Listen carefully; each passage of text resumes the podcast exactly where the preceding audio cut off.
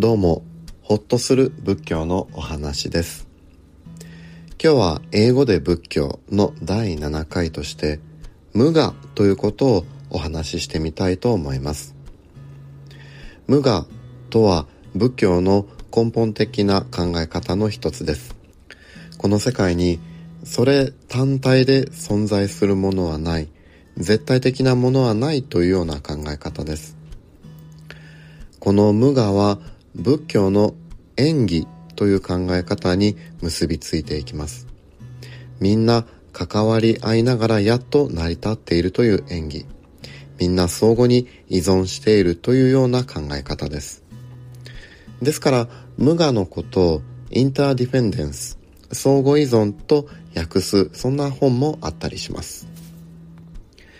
今日はこの無我ということをお話ししてみて、そして何のためにこんな考え方があるのかということも一緒に最後にお話ししてみたいと思います。拙い英語ですがどうぞお付き合いください。英文は放送概要のところにチャプターに分けて記載してありますのでどうぞご参照ください。それではお聞きください。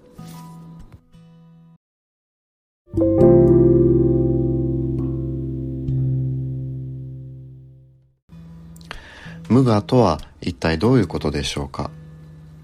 それは永遠で普遍の絶対的な存在としての我というものはないということです。これは無常と似ています。そしてこの二つの思想は切り離せないものです。What is nothing has an ego? This means that there is no ego or self, which is an absolute existence and remains unchanged forever. It is similar to impermanence, and the two concepts are inseparable.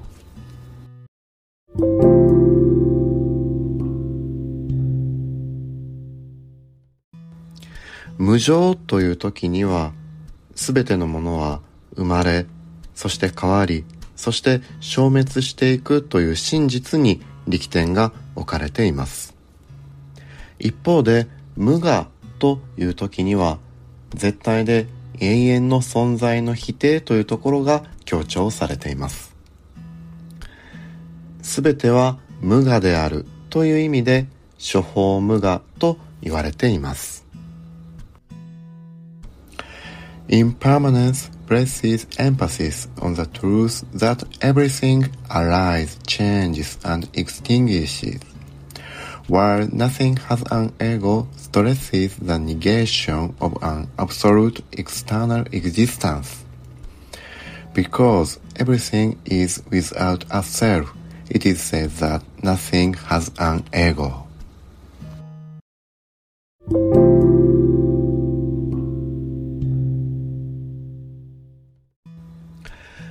ところでお釈迦様が直接無我ということをお説教されたのかということに関しては疑問が出されてきました。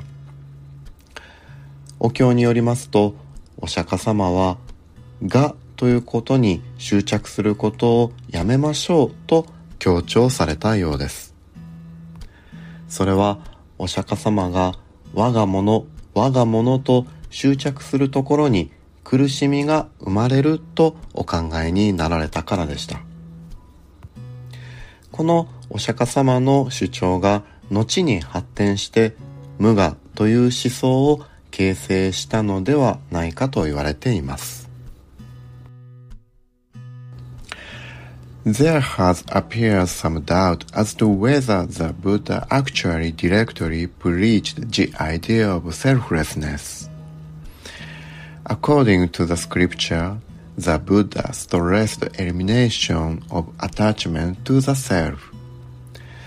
This is because he held that suffering arises from the self's attachment to things.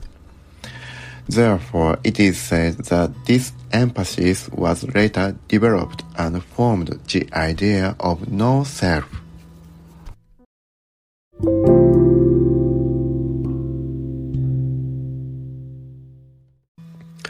いかがでしたでしょうか？お聞きいただきありがとうございます。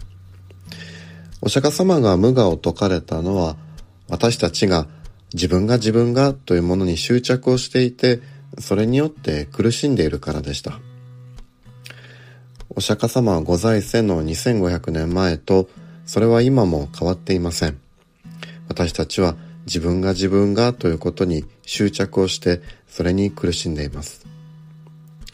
自分というものが大きくなると、自分というものしか見えなくなって、そんな自分に押しつぶされてしまう。そんなこと感じたことはないですか？そんな時に自分というものはいろんな要素が無数に重なり合って集まってできている仮の存在であるということを少し観点として見ていくことができれば自分自分自分というものがポロポロと解体されていくこともあるのかななんて思います。そうすることによって楽になるのであればそれは無我という考え方が効果を発揮しているということではないかなと思います。時に自分自分自分ということが大きくなってしまう私たちです。そんな時にはお釈迦様の説かれた無我というものを少し思い出してみてください。今日は無我ということから自分自分自分となりやすい私たちを知らされ、そんな時にそれを無我という考え方を役立ててみるのはいかがですかというような話をさせていただきました。ようこそお聞きくださいました。どうぞご無理なくお過ごしください。それでは失礼いたします。